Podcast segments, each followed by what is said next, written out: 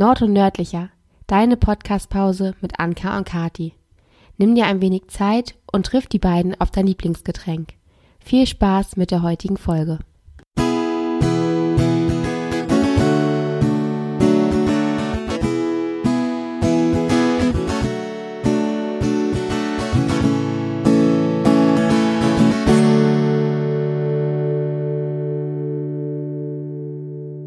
In der dritten Folge des Yes I Will April haben wir Michelle von Für immer Liebe Hochzeiten zu Gast. Michelle ist Weddingplanerin und gemeinsam mit ihr reden wir unter anderem über Planung, Preise und kleine Pannen rund um das Thema Hochzeit. Wer mehr über Michelle erfahren möchte, findet wie immer alle Links in den Show Notes oder hört es am Ende der Folge. Ja, hallo und herzlich willkommen zu unserer neuen Folge. Heute haben wir Michelle bei uns. Herzlich hallo. willkommen. Und Ann-Kathrin vergesse ich heute nicht, die ist auch dabei. Ja, ich bin da. Hallo. Und wir starten direkt mit einer kleinen Fragerunde, um dich ein bisschen besser kennenzulernen. Ähm, wir fangen ganz einfach an. Was ist dein Lieblingsgetränk? Kaffee. Ich bin ein absoluter Kaffeemensch und äh, ja, ich liebe Kaffee und ansonsten eisgekühlten, selbstgemachten Eistee draußen in der Sonne. Das finde ich auch noch ganz gut. Das klingt aber gut. Mit so Bohnenkaffee denn auch? Richtig frisch gemahlen? Nee, ich bin, ich habe einen Espresso. Ah, aber auch lecker. aber ist auch lecker, ja. Aber ich bin der einzige Mensch, der bei uns in der Familie Kaffee trinkt hier zu Hause und deshalb ist das die, die gute Dienste leistet. Ja, dann äh, für eine mhm. Person ist das doch auch gut. Ist okay, ne? Ähm, dann starte ich mit der zweiten Frage. Was ist für dich das Schönste an Schleswig-Holstein oder dem gesamten Norden? Die Nähe zum Wasser. Ihr habt das, glaube ich, mal gesagt, da leben, wo andere Urlaub machen. Also das ja. ist für mich einfach immer wieder ein Highlight, einfach rauszugehen und am Strand zu sein, am Meer zu sein. Super. Apropos Meer, Achso, willst du erstmal noch erzählen? Nee, nee, nee, erzähl, was ist mit Meer? War so eine schöne Überleitung, Nord- oh, ja, Ostsee? Dann. Ostsee tatsächlich, einfach weil es direkt bei uns hier vor der Tür ist und äh, man sich wirklich in die Sonne legen kann, spazieren gehen kann. Aber ich finde St. Peter, die Strände in St. Peter, auch ganz cool, gerade zur Nebensaison, wenn da nichts los ist, liebe ich das da. Lange Spaziergänge, das ist cool. Ja, das stimmt. Sind da eigentlich noch diese Bauten, also die Fallbauten? Ja. Ja, ich war da so ja. lange nicht. Also da möchte ich unbedingt auch nochmal hin. After auf Corona. Auf jeden Fall. ja. Lohnt sich auf jeden Fall. Im Sommer als auch äh, zur Nebensaison im Herbst, Winter ist es da sehr schön. Kommen wir mal dazu, was du als Kind werden wolltest. Wolltest du schon immer Hochzeitsplanerin werden? Nein, also mein eigentlicher, so richtiger Kindheitstraum war, äh, Theaterschauspielerin zu werden.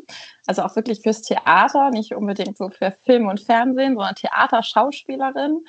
Ähm, dann aber so, als es dann ernst wurde, sage ich mal, ähm, da war das dann schon irgendwann so im Hinterkopf, Wedding Planner zu werden. Aber oh. ähm, da ist das dann immer noch mal ein bisschen schwieriger gewesen, so vor, sag ich mal, bummelig zehn Jahren, da war das Thema einfach hier in Deutschland noch nicht so groß. Also war das tatsächlich auch eher so was wie so ein, sag ich mal, in Anführungszeichen, Kindheitstraum irgendwo.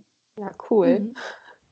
Und was machst du, wenn du gerade keine Feste organisierst in deiner Freizeit? Ja, meine Freizeit. Also ich habe ein kleines Kind, eine kleine Tochter von drei Jahren. Ich habe einen Mann, ich habe ein Haus, einen Garten, einen Hund. Also das ist so das, was ich in meiner Freizeit mache. Nein, also gerade so meine Familie, mein Mann und mein Kind da irgendwie Quality Time zu verbringen, gemeinsam was zu machen, neben der Arbeit irgendwie ganz fokussiert nur auf die Familie was zu machen, das ist schon das, was mir sehr wichtig ist, was ich gerne mache. Und dann irgendwie natürlich so dieses klassische Freunde treffen, was unternehmen. Inzwischen ist es ja so, dass alle nicht mehr unbedingt hier in Kiel und im Umkreis wohnen, sondern doch irgendwo überall verteilt. Von daher ist es dann schon eher ein Highlight, wenn man sich mal sieht irgendwo. Und ähm, ja, das ist so das, was ich so mache und ja, den einen oder anderen Geburtstag planen oder ein Familienfest oder so. Das, das mache ich eigentlich auch immer noch mal so ganz gerne nebenbei. Also findet sich da der Beruf noch mal wieder? Ja, hm, schon. Und wenn wir jetzt mal an deinen Beruf denken, das ist jetzt total Klischee. Aber es gab, glaube ich, mal mit Jennifer Lopez oh, so einen Film. Ja. Und die rannte dann mit Headset und Klemmbrett durch die Gegend. Ja, und ähm, nicht zu vergessen die High Heels, die sie anhatte. Ja, wie realistisch ist das?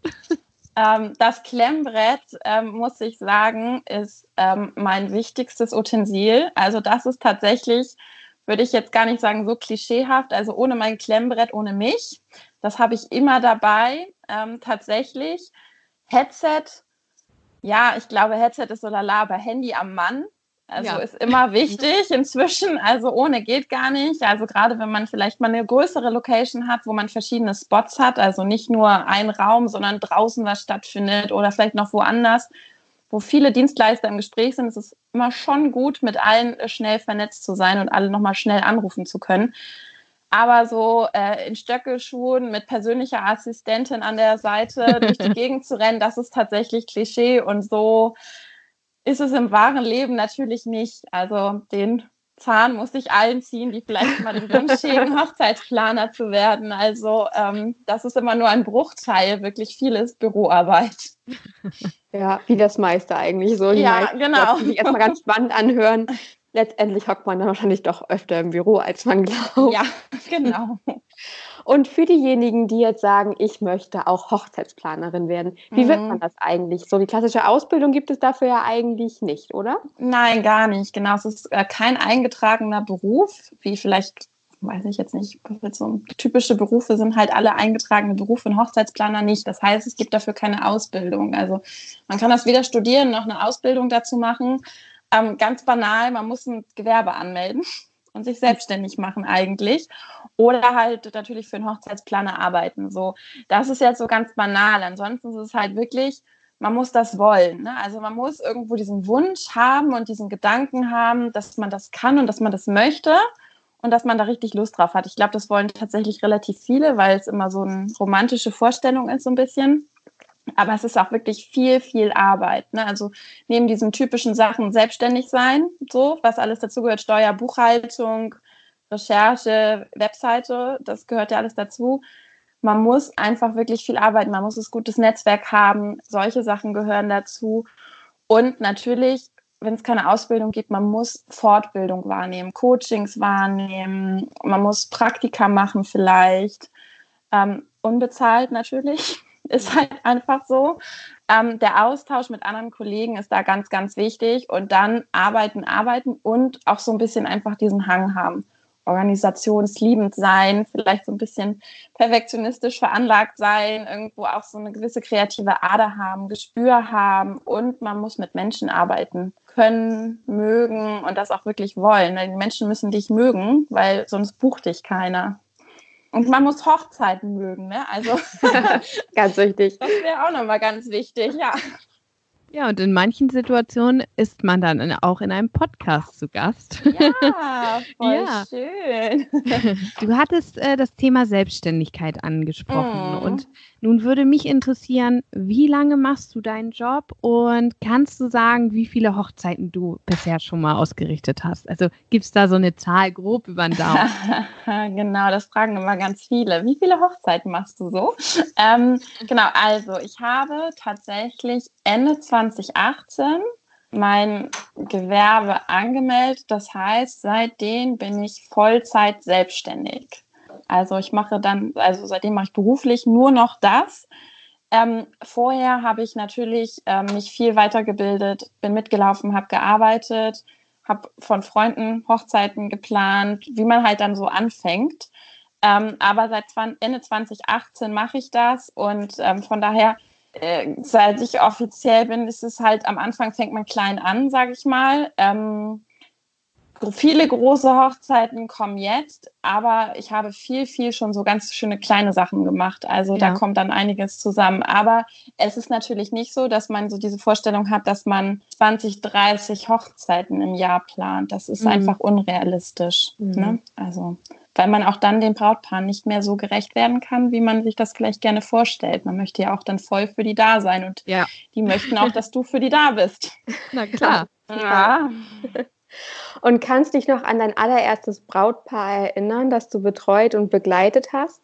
Ja, klar, das ist immer ne? schon. Ja, natürlich. Also die, man vergisst, glaube ich, kein Brautpaar niemals. Also ähm, vor allen Dingen nicht, wenn du jetzt für die eine Vollservice-Planung machst. Also wenn du sie wirklich von Anfang an bis zum Tag der Hochzeit und vielleicht auch noch danach begleitest, dann bist du so eng mit denen, du begleitest sie so viel, du siehst die so viel. Ich sehe die teilweise häufiger als meine Freunde und spreche häufiger mit denen, weil einfach gerade so in den heißen Phasen so viel planungsintensive Zeit da ist, dass wir uns wirklich viel sehen und da vergisst man die nicht so schnell. Also ähm, da bleibt jeder in Erinnerung.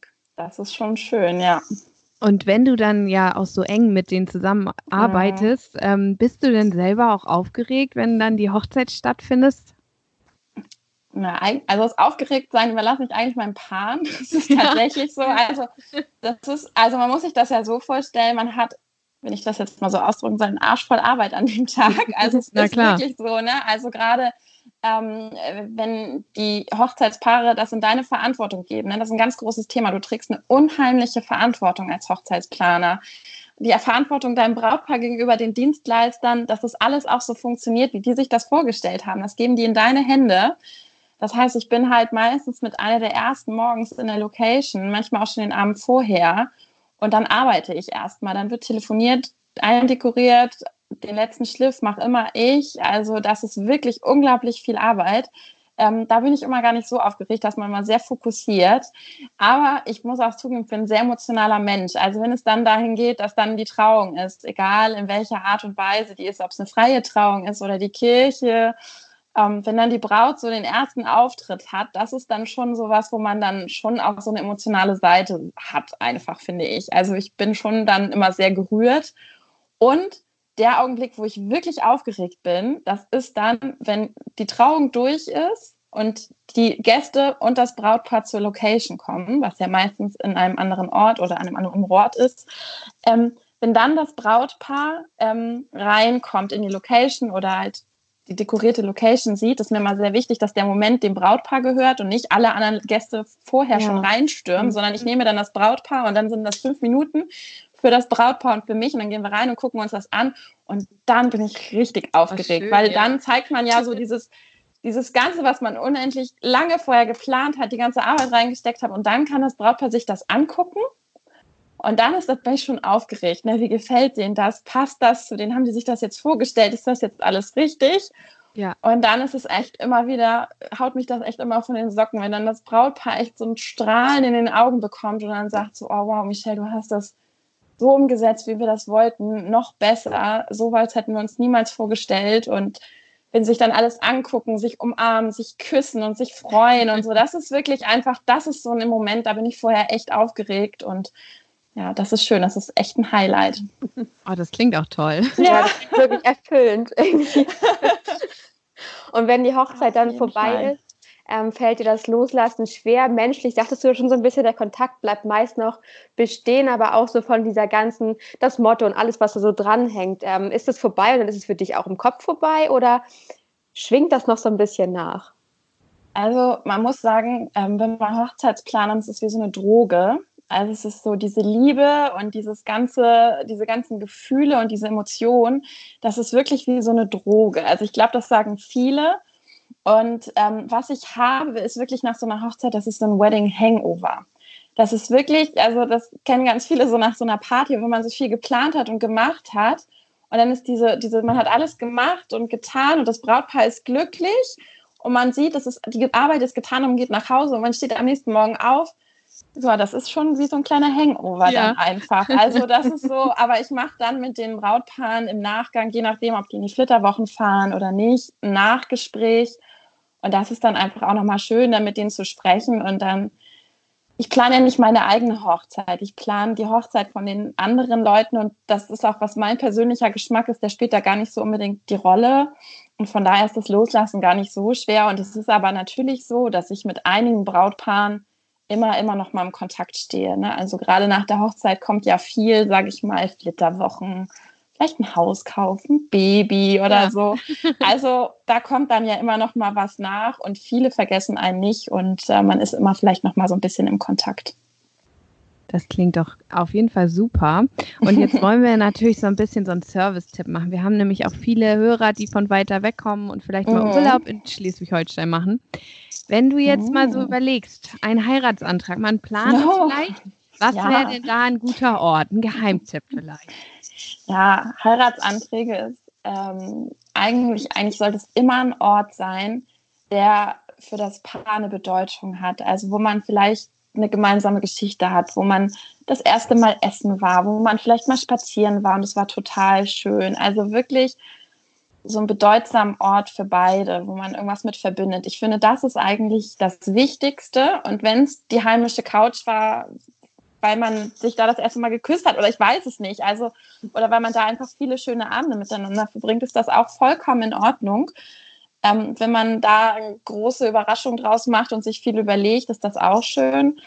Und sonst so ein Geheimtipp als Board. Also ich finde ja immer die Steilküste bei Stein ganz schön. Also das finde ich jetzt einfach richtig schön, da man ist häufig auch für sich. Also da ist meistens da oben dann nicht so viel los. Der Strand geht doch eigentlich immer, würde ich sagen, oder bei uns? ja, Klassiker. Und ähm, ja, ich finde auch, äh, der alte botanische Garten ist auch einfach schön. Ne? Also da ist man ja. dann auch noch mal mhm. was Besonderes. Ich sehe schon die ganzen Paare vor an der Steilküste stehen, ein Antrag nach dem anderen. ja, klar. Ne? Also, wenn da nochmal jemand Hilfe braucht, kann er sich natürlich bei mir melden. Also, das kriegen wir auch noch ja, hin. das wollte ich auch gerade fragen. Dann bist du ja wirklich direkt dabei. Ja, ist ja auch die Grundlage für deine Arbeit, weil ohne Antrag keine Hochzeit. Obwohl viele einfach sagen, sie wollen jetzt heiraten, fangen an zu planen und dann äh, kommt der Mann dann irgendwann im Laufe der Planung nochmal mit einem Antrag um die Ecke. Gibt es auch. Das hatten meine Eltern tatsächlich auch so gemacht. Die waren ja. auf einer Hochzeit und haben dann, Papa hat einfach einen Termin gemacht fürs nächste Jahr. Und dann war ja, so klar. Siehst du? Ja, ja, werden wir heiraten, genau. Geil. genau. Um kurz noch bei dem Thema zu bleiben. ähm, das Klischee besagt ja, der Mann fällt auf die Knie und macht den Antrag. Es gibt ja aber auch Frauen, die gerne das Ruder in die Hand nehmen und sagen, ich mache das. Zeichnet sich da so ein Trend ab oder ist ähm, immer noch so diese traditionelle Art und Weise, der Mann macht den Antrag gang und gäbe?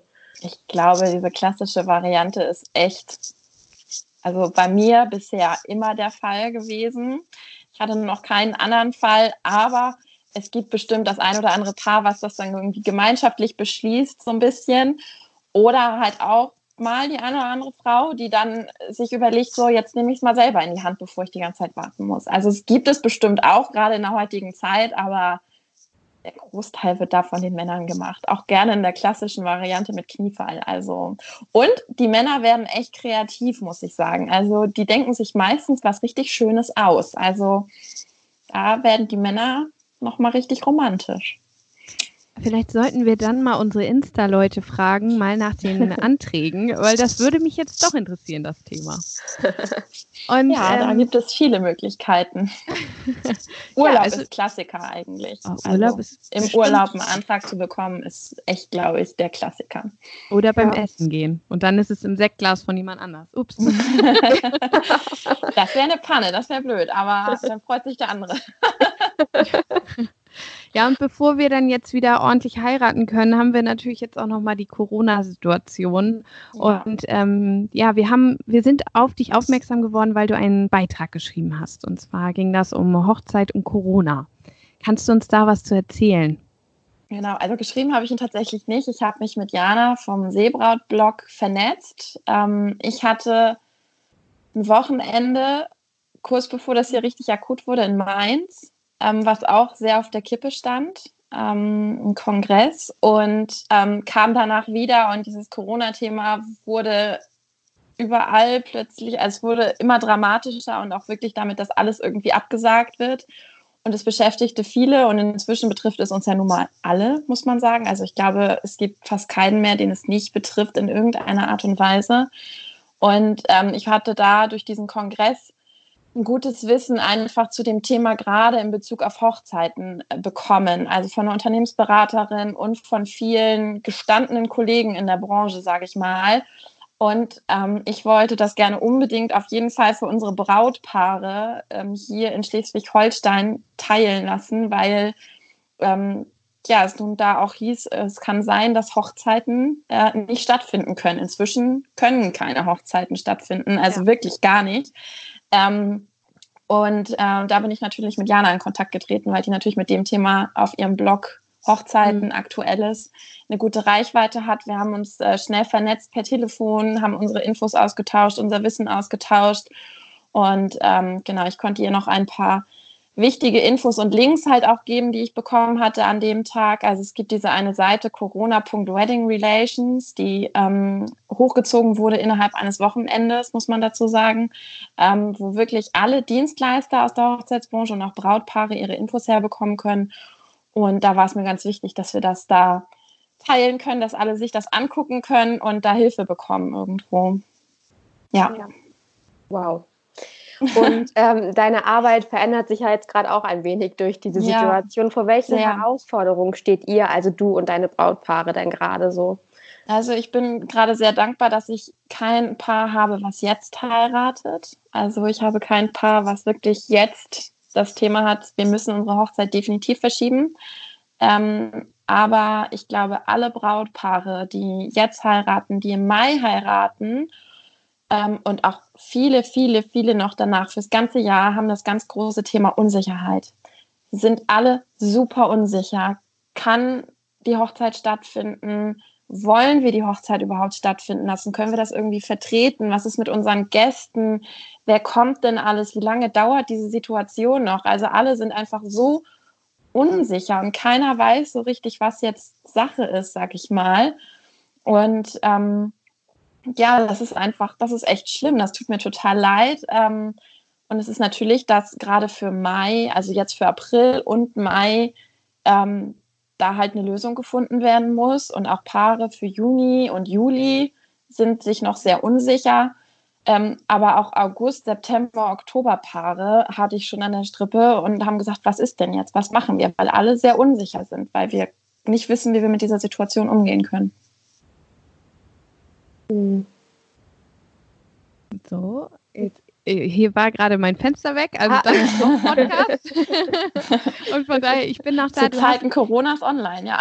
genau, alle sind online. Du ja. hattest im Vorfeld erzählt, dass ihr euch auch unter den Dienstleistern vernetzt habt, dass ihr da ja. auch euch austauscht. Und was heißt es denn gerade? Hast du da Kontakt? Was heißt das für die Dienstleister? Die haben ja auch Ängste, Existenzängste wahrscheinlich. Ja, Existenzängste auf jeden Fall. Ne? Also ähm, wir leben davon, wir Hochzeitsdienstleister, wir rein Hochzeitsdienstleister leben von Hochzeiten. Und wenn die nicht stattfinden können, geht es an unsere Existenz. Und ähm, das ist einfach wirklich traurig, das auch mitzuerleben. Aber ich finde es ganz toll, was gerade passiert, muss ich sagen. Also nicht nur in der Hochzeitsbranche, sondern bei allen anderen, wie viele Ideen plötzlich auftauchen, wie viel Mitgefühl und ähm, welche kreativen Sachen sich die Leute einfallen lassen, um sich über Wasser zu halten und auch um ihren Kunden weiter da zu sein, also für die Kunden weiter da zu sein. Ne? Also da auch irgendwie ein ganz großes Danke an alle, an alle Dienstleister und an alle Menschen da draußen. Das ist echt total cool.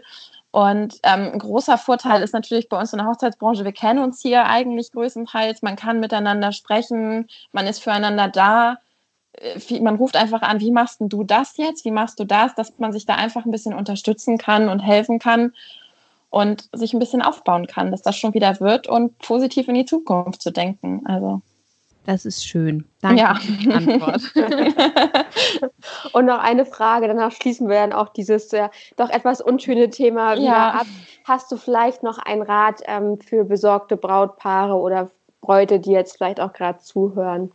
Ja, auf jeden Fall. Ähm, Love is not cancelled ist, glaube ich, der Spruch, der momentan, glaube ich, gerade auf den sozialen Medien viral geht. Also, und das ist auch wirklich das, woran die Brautpaare glauben sollten. Also, es geht halt um die Liebe bei euch. Ne? Und es ist, geht klar, ihr wollt heiraten und ihr werdet auch heiraten. Ihr werdet die Liebe eures Lebens heiraten, aber vielleicht halt nur nicht jetzt. Also, das ist halt einfach, glaube ich, dieser große Spruch.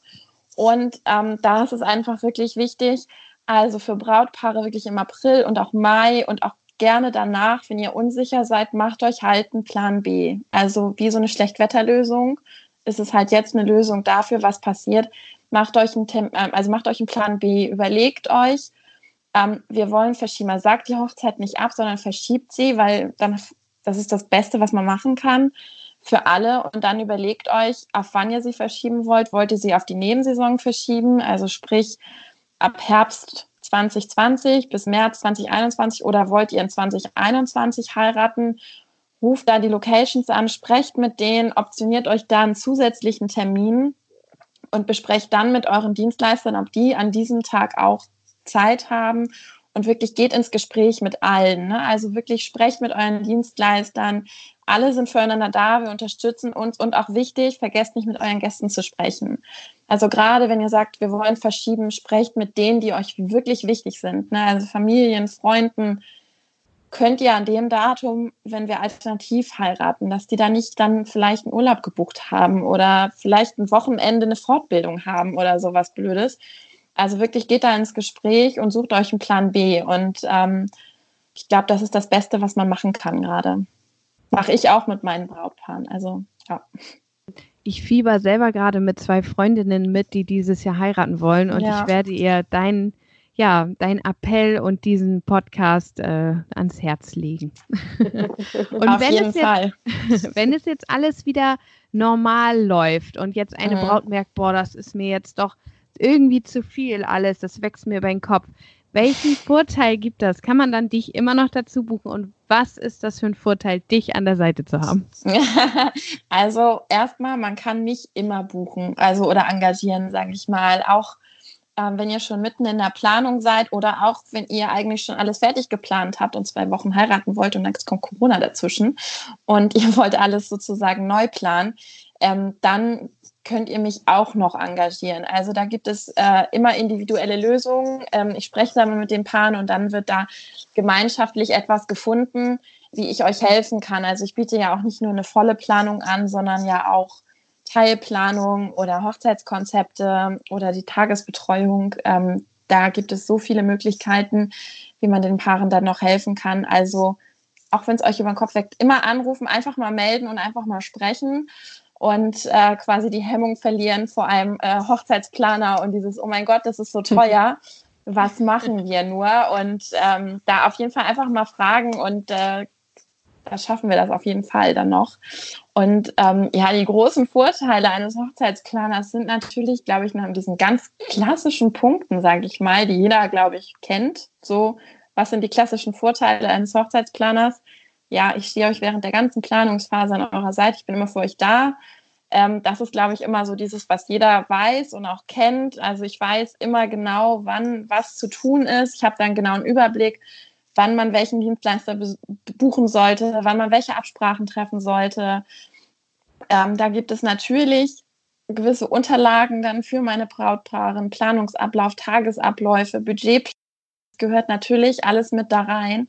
Und ähm, das ist für die Brautpaare dann einfach für die Planungsphase unglaublich entspannt. Und das ist ja das, was es sein sollte. Man sollte sich da nicht so stressen und nicht so den Kopf voll haben. Und ähm, gerade wenn ihr besonders heiraten wollt. Also die Paare heutzutage wollen nicht mehr irgendwie einfach nur so heiraten, sag ich mal, sondern die meisten wollen irgendwie ein bisschen größer heiraten. Das soll besonders sein, das soll individuell sein. Da dürfen tolle Dienstleister da sein. Also das sind ja echt so Punkte, die gerade durch Pinterest oder auch Instagram echt befeuert werden. Und ähm, da ist es einfach super sinnvoll, jemanden an der Seite zu haben, der zum einen mit einem Netzwerk natürlich unterstützt. Also wenn ihr jetzt sagt, ihr wollt heiraten mit der und der Anzahl von Gästen und ähm, ihr wollt gerne eher lässig oder elegant heiraten und das und das ist euch wichtig, kann ich euch halt super schnell eine coole Location zeigen, die auch an dem Tag verfügbar ist und noch frei ist. Ähm, wir können das zusammen angucken. Also das ist halt einfach so, ihr habt ja gleich von Anfang an halt ein positives Erlebnis, sage ich mal. Und äh, seid nicht von Anfang an total frustriert und genervt, weil ihr 100 Locations abtelefoniert habt und keine nehmt, nimmt euch oder hat mir einen Termin frei. Und auch bei Dienstleistern ist das ja so. Ähm, viele wissen gar nicht, was wollen wir denn überhaupt für einen Dienstleister? Welche Dienstleister gibt es überhaupt? Was brauchen wir überhaupt? Also da gibt es ja ganz klassisch von einem Fotografen über einen Konditor oder so, das weiß man, und einen DJ, aber es gibt ja auch, man kann auch Möglichkeiten, einen Filmografen, also jemanden, der Videos macht, zu buchen, Live-Musik oder Dekorationsverleih. Also es gibt ja so viele Möglichkeiten. Da auf ein gutes Netzwerk äh, zurückgreifen zu können, ist natürlich einfach super. Also ich würde jetzt sagen, das sind so diese total klassischen Vorteile eines Wedding Planners, die jetzt auch jeder kennt, aber ist ja eigentlich schon fast ein bisschen langweilig immer so. aber ich glaube, so dieses echt das Größte und was mir auch immer sehr am Herzen liegt, ist einfach, weshalb einfach wirklich jedes Paar sich überlegen sollte, wenn es wirklich Wert darauf legt, eine besondere Hochzeit zu haben, sich einen Hochzeitsplaner zu holen, ist einfach so dieses Thema, ihr wollt eine rundum aufeinander abgestimmte Hochzeit haben. Es soll alles zusammenpassen, es soll besonders sein, es soll eine gestylte Hochzeit sein, sage ich mal. Ne? Also es soll einfach auch schön sein. Und ich glaube, da macht diese, dieser Punkt Kreativität einfach den Unterschied. Ne? Also mit einem Hochzeitsplaner schafft ihr das halt einfach, eure Wünsche und Vorstellungen, die vielleicht bei euch irgendwo so im Hinterkopf sind, einfach wirklich Realität werden zu lassen. Und da mit einem Hochzeitsplaner nochmal über den Tellerrand hinausblicken zu können und auch wirklich das Besondere umsetzen zu können. Ne? Also ich mache das immer mit in den Erstgesprächen mit meinen Brautpaaren. Da sitze ich dann immer so und dann sage ich denen wirklich so, jetzt machen wir mal so, wünsch dir was. Ja, ne? cool. So, und dann ist es wirklich so, was, was wünscht ihr euch denn wirklich? Also was ist denn wirklich so euer wirklicher Wunsch und so? Und viele sagen so, ja, aber das, das kriegen wir ja eh nicht hin. Und dann sage ich so, doch, genau das möchte ich halt wissen. Und dann erzählen die halt und dann kommen die auch so ins Reden, was sie sich halt alles vorstellen. Und das ist manchmal von Kleinigkeiten bis zu großen Wünschen. Und das ist dann wirklich, da fangen die Brautpaare dann echt an, gerade die Frauen, die kriegen so ein Leuchten in den Augen. Und das ist halt so dieses, das kommt dann, wenn man ganz normal alleine weiterplant, das kommt in Vergessenheit und vieles schafft man gar nicht alleine einfach, weil ihr habt noch nie so eine große Feier geplant, würde ich mal sagen. Und das noch neben Beruf und Familie und dem ganz normalen Wahnsinn noch weiter zu planen und nicht diese Wünsche zu vergessen, sage ich mal. Ähm, das ist halt etwas, was ohne Hochzeitsplaner halt schnell passiert. So, aber wenn ihr halt jemanden habt, dann wird das halt umgesetzt und es kann halt dann eher ein Tag geschaffen werden, der für alle unvergesslich ist. Und ein unvergesslicher Tag ist mit unvergesslichen Momenten und ich glaube, darauf kommt es ja irgendwie an. So, damit höre ich, glaube ich, auch. genau. Aber jetzt werden alle wissen, äh, was der große Vorteil ist. Auf jeden Fall. Also ich glaube, ein Hochzeitsplaner sollte sich jeder holen. Das sage ich natürlich, aber ich, ich glaube auch daran einfach. Ja. Und ähm, jetzt war ja schon Planung ein ganz großes Thema. Mhm. Ähm, wie lange ähm, braucht man dann so in etwa, um eine Hochzeit zu planen? Und viele planen ja wahrscheinlich dann in den übernächsten Sommer, weil der Sommer ist toll zum Heiraten. Aber gibt es vielleicht auch nochmal so eine äh, Geheimsaison für Hochzeits? Also ich glaube, es ist inzwischen leider so, dass man wirklich so früh wie möglich anfangen muss zu planen. Also gar nicht, dass man kann so früh wie möglich, sondern man sollte es halt wirklich tun. Gerade wenn man in einer bestimmten Location heiraten möchte, sich vielleicht auch noch ein Datum in den Kopf gesetzt hat, sowas, ähm, dann darf man gerne früh anfangen. Ähm, weil viele Locations sind natürlich ausgebucht. Ähm, aber ja, das ist jeder muss da selber wissen. Also ich glaube, auch eine spontane Hochzeit kriegt sich gut umgesetzt so. Also das geht auch immer. Aber viele fangen schon mindestens ein Jahr vorher an, gerne auch noch früher. Aber ähm, genauso jetzt kann man gut einfach in die Nebensaison gehen. Also ich glaube, wir werden dieses Jahr viele coole Hochzeiten sehen, die vielleicht im Herbst sind oder auch im Winter und vielleicht auch mal den Mut haben, den Mittwoch zu heiraten. Also warum denn nicht? Also wenn man das früh genug kommuniziert, einfach mal auf einen Mittwoch gehen.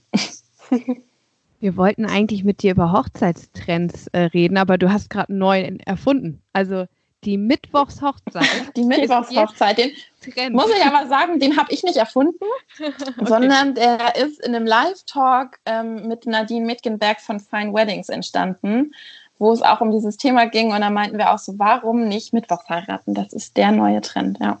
Also. Ja. Noch ein Trend. Wenn wir jetzt schon gelernt haben, der Mittwoch ist gut, dann gibt es ja vielleicht noch irgendwas, eine Motto-Hochzeit, oder? Ja, also Trends ist, glaube ich, immer so auch eine Frage des Geschmacks, aber ganz großer Trend dieses Jahr ist die Farbe Blau. Also es ist äh, zur Farbe des Jahres sozusagen gewählt worden. Also ich glaube, Blau werden wir auf vielen Hochzeiten sehen. Das ist wirklich ein Trend geworden. Ähm, dann die Trockenblumen sind wirklich absolut gehypt momentan werden wir auch auf vielen Hochzeiten sehen, auf vielen Shootings. Ähm, und auch das Thema Boho lässt uns irgendwie nicht so richtig los. Mhm. Also auch wenn viele sagen, und das ist ja irgendwie schon vorbei, aber die meisten Brautpaare finden es einfach immer noch so cool und wollen immer noch im Boho-Stil heiraten. Also ist einfach so. Aber für mich ist halt irgendwo auch dieser größte Trend tatsächlich, dass Brautpaare so heiraten, wie sie es gerne möchten. Also, dass nicht mehr einfach nur so gefallen wird, sondern dass wirklich die individuellen Wünsche Platz finden und dass so geheiratet wird, wie sie Brautpaare sind. Das ist, finde ich, immer noch mit der größte Trend, der wirklich noch lange dauern wird, hoffentlich. ja, um zum Thema zu kommen, das wahrscheinlich die meisten Brautpaare am ehesten interessiert, der Preis. Man hat ja früher immer gesagt, so 10.000 Mark und jetzt 10.000 Euro, die braucht ihr zum Heiraten. Ja. Warum ist das gerade nicht mehr so? Ja, schön, dass du das sagst. Genau, es ist leider nicht mehr so.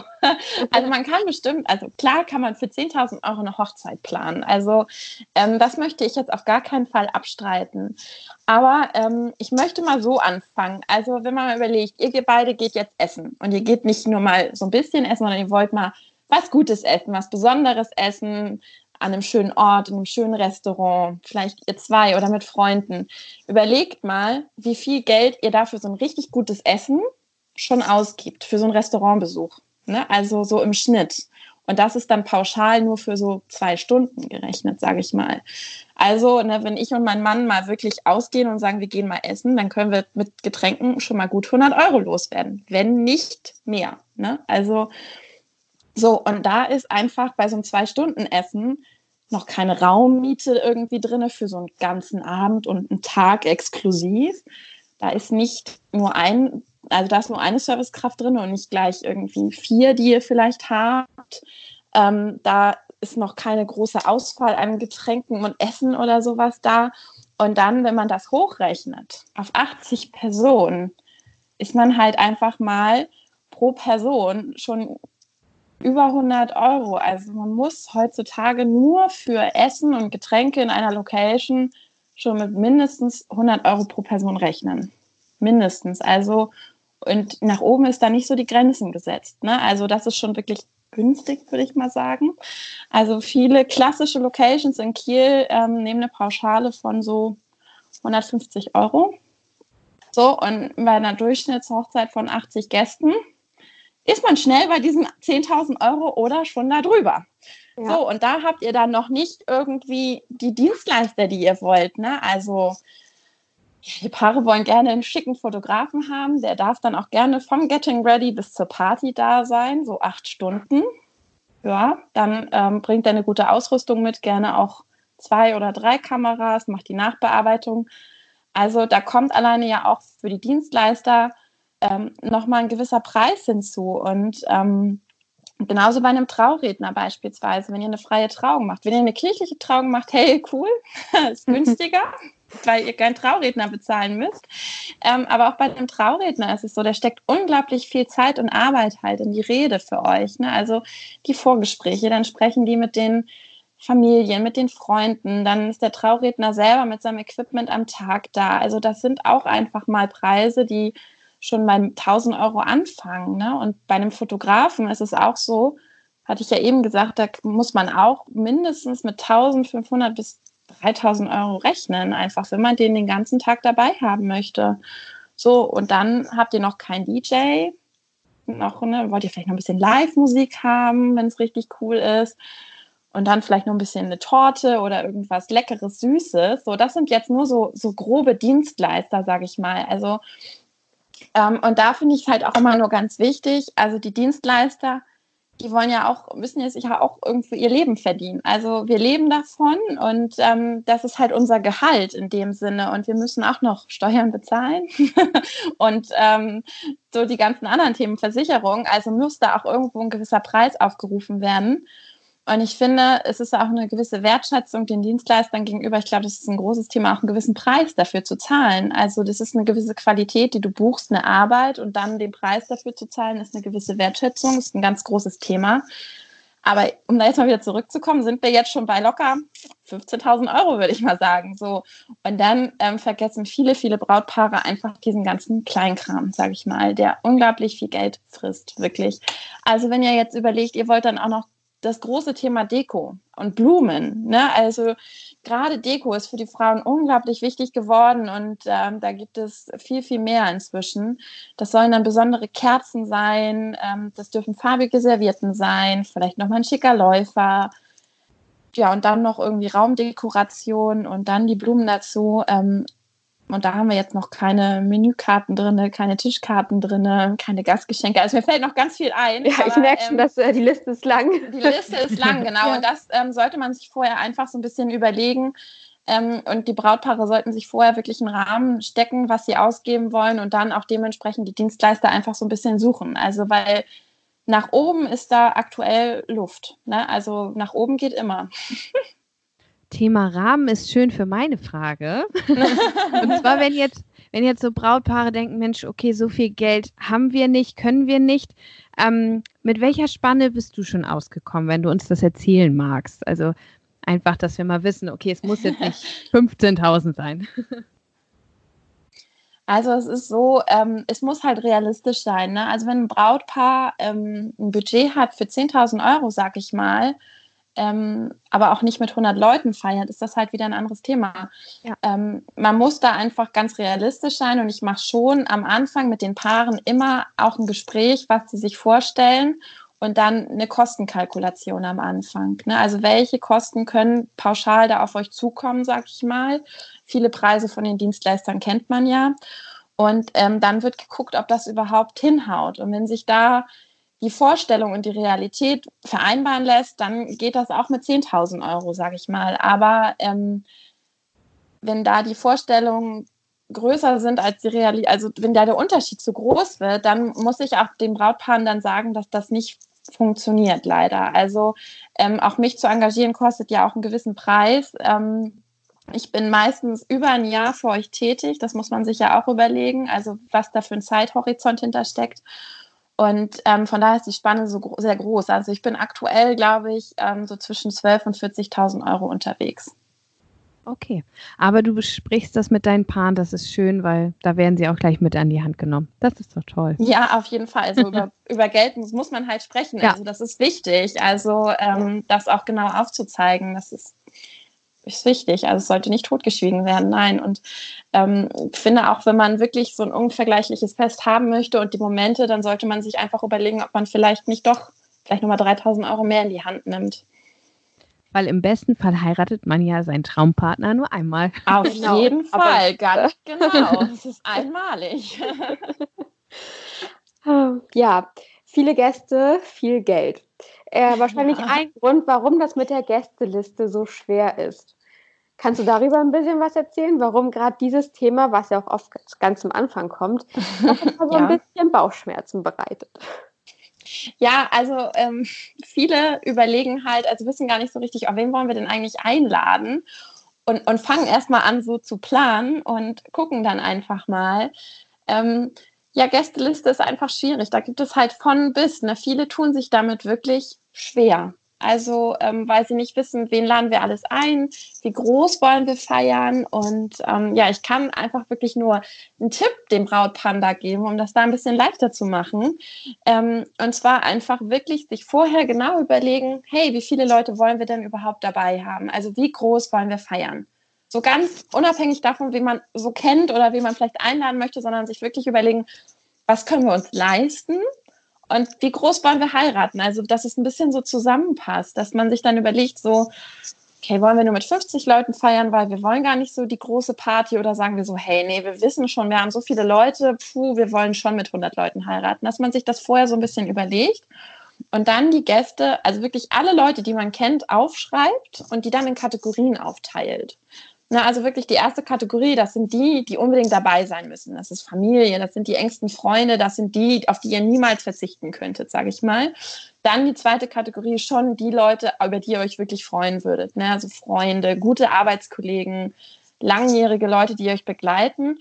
Und dann immer noch mal Leute auch, die halt eventuell kommen können. Das sind manchmal einfach so langjährige Freunde der Familie, die euch vielleicht begleiten. Vielleicht finden die ja auch noch einen Platz auf der Gästeliste.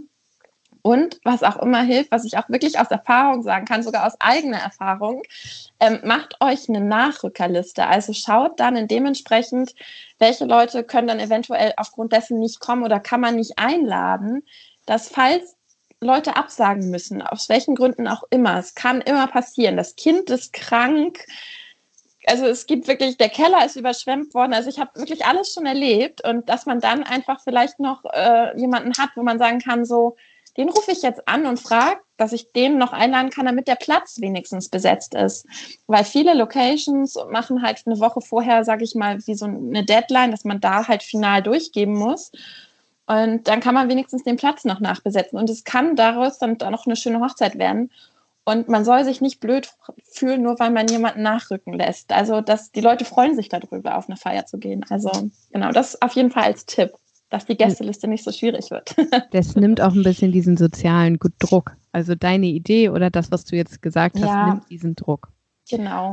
Und kommen wir mal dazu, man kennt es ja oder man hört es öfter, dieser Bridezilla-Moment. Irgendwas läuft nicht so, wie Braut das möchte. Ja. Ähm, ja, was kann da schieflaufen? Wie geht eine Braut da richtig mit um? Ja, es kann alles schieflaufen. ja, na klar, das Wetter. Nein, also es ist wirklich, ähm, ich kann wirklich, also Bridezilla, ich glaube, jede Frau, die mal heiratet oder die schon geheiratet hat, die wird so einen Bridezilla-Moment haben. Selbst wenn sie einen Hochzeitsplaner an ihrer Seite haben, ähm, weil man einfach so viel Herzblut da reinsteckt. Und wenn er nur mal einen schlechten Tag hat und dann steckt man da so viel Arbeit rein und dann sagt der Partner, wieso brauchen wir denn jetzt noch solche Kerzenständer? Ui, also das kann dann schon mal richtig rund gehen, sage ich mal. Also das gehört, glaube ich, dazu, weil es einem so unglaublich wichtig ist. Und wir Frauen sind einfach so emotionale Wesen. Und wenn uns irgendwas so wichtig ist, dann stecken wir da schon viel rein. Und wenn da mal was schief geht, ja, das kann dann mal blöd sein, irgendwie so, aber man sollte sich einfach nicht so viel Stress machen. Also wirklich, es kann mal was schiefgehen, das gehört dazu und es wird alles gut werden und ähm, entweder interessiert es im Nachhinein niemanden mehr, was vielleicht schiefgegangen ist und was nachher nicht gepasst hat, also oder viele merken es noch nicht mal, weil die haben es ja vorher gar nicht so mitbekommen in eurer Planung. Oder manches wird dann einfach ein Running Gag für immer. Ne? Also ich kann da eine kleine Anekdote erzählen, die mir selber passiert ist. Oh ähm, ja, gerne. das war wirklich so, ich wollte unbedingt bei meiner Hochzeit einen langen Schleier haben. Unbedingt einen langen. Also ich hätte gerne am liebsten so einen 10-Meter-Schleier gehabt. War mir dann irgendwie dann doch nicht so, dass ich das den so gut bekommen habe und dass der preislich auch so in dem Rahmen lag, dass ich sage, oh ja, hey. Aber ich habe trotzdem einen sehr langen Schleier gehabt. Und mein größter Horror war, weil ich diesen schönen Schleier hatte, dass mir jemand auf diesen Schleier tritt. Das war wirklich so, gerade so am Anfang, ne? Das, also klar, nachher muss man den dann abnehmen, aber am Anfang dachte ich so, na egal, ich werde schon aufpassen, was soll denn passieren? So, also ich habe ganz klassisch in der Kirche geheiratet. Mein Vater hat mich zum Altar geführt, wo mein Mann auf mich gewartet hat. Und ähm, ja, dann äh, übergibt mein Vater mich meinem Mann, drückt mich nochmal, will zurückgehen zur Bank und was passiert? Oh. Er tritt auf meinen Schleier. Oh. So per se gar nicht so schlimm, aber was ist passiert? Der Schleier ist komplett aus meiner Frisur geflogen. Also wirklich, der Schleier war weg. Oh nein. Also, ähm, man muss dazu sagen, also das Gelächter war sehr groß. Meine Frisur hat gehalten. Danke an meine Friseurin an wow. dieser Stelle. aber ähm, ja, das war also wirklich war das Schlimmste, was ich mir im Vorhinein hätte vorstellen können. Und es war überhaupt nicht schlimm. Also diese Geschichte erzählen sich inzwischen alle noch. Ähm, und es ist einfach lustig gewesen. Und die Stimmung war danach in der Kirche so locker und entspannt, weil mich kennen ja viele im Vorhinein, die da waren. und dass ich das dann so locker genommen hat, hat die Stimmung, glaube ich, gut gehoben. Also danach hatten wir eine gute, lustige Stimmung in der Kirche. Also, wie gesagt, auch sowas, solche Pannen sind nicht so schlimm. Sehr cool. Und wie wichtig sind denn Trauzeugen bei einer Hochzeit? Wahrscheinlich ist die Trauzeugin durch dich ein wenig entlastet, ähm, aber die gehen ja trotzdem diesen ganzen Prozess mit.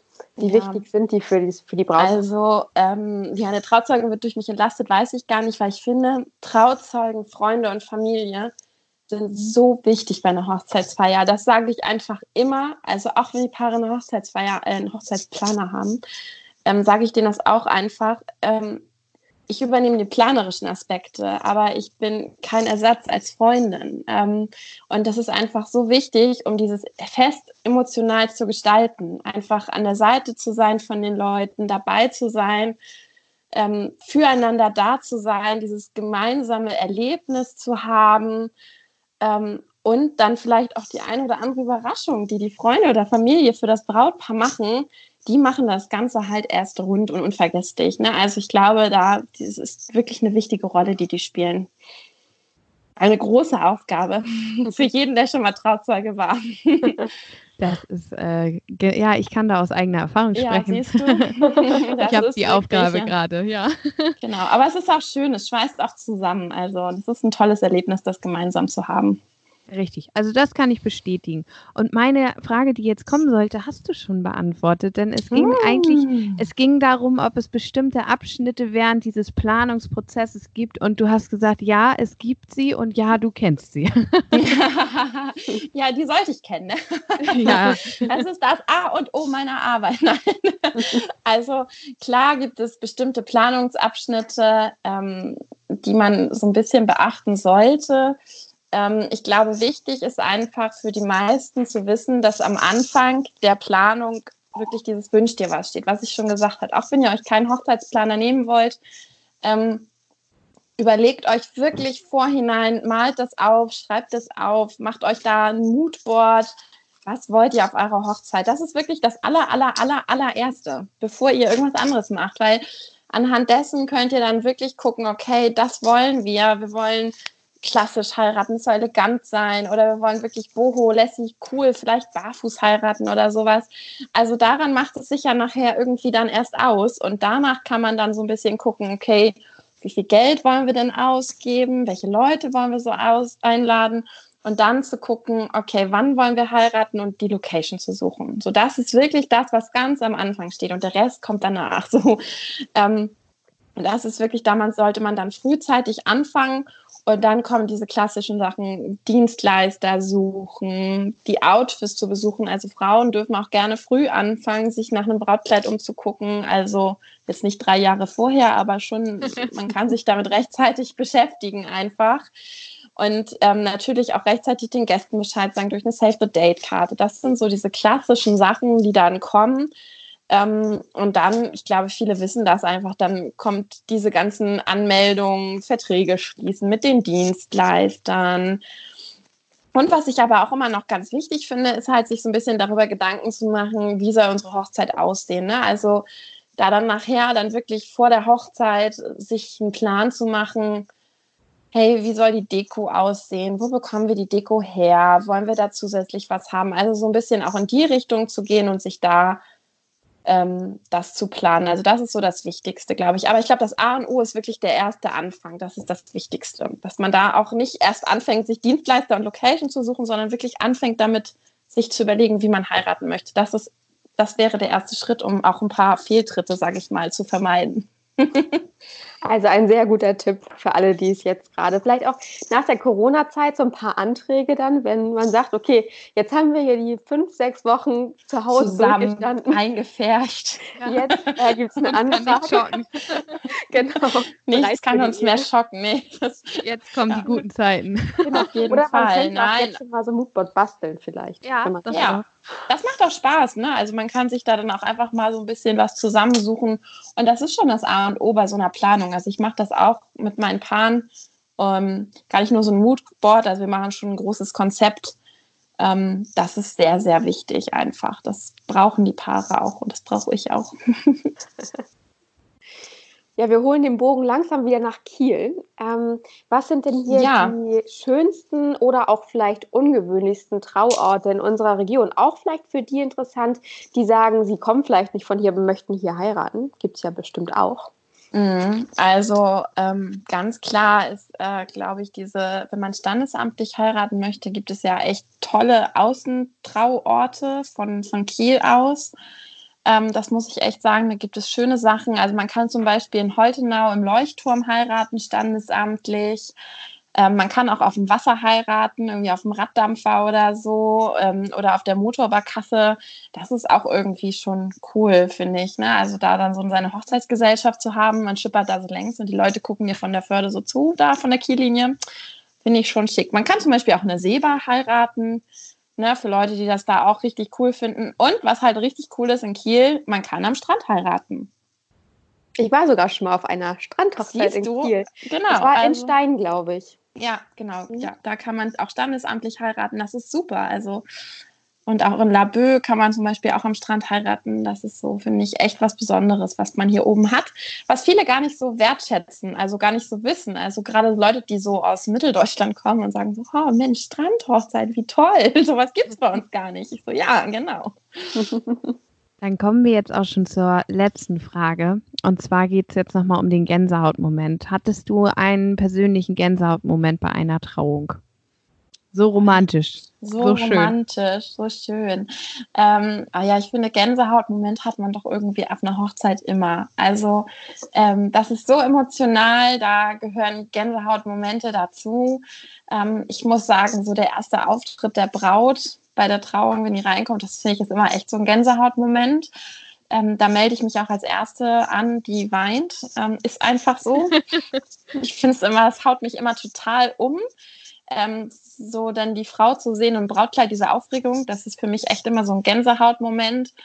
Ähm, und ich finde auch, äh, den Kuss ist ein absoluter Moment, das sind echt diese klassischen Sachen, ne? So ein, der Kuss nachher sozusagen in, in der Trauung, den finde ich super, wenn das so besiegelt wird.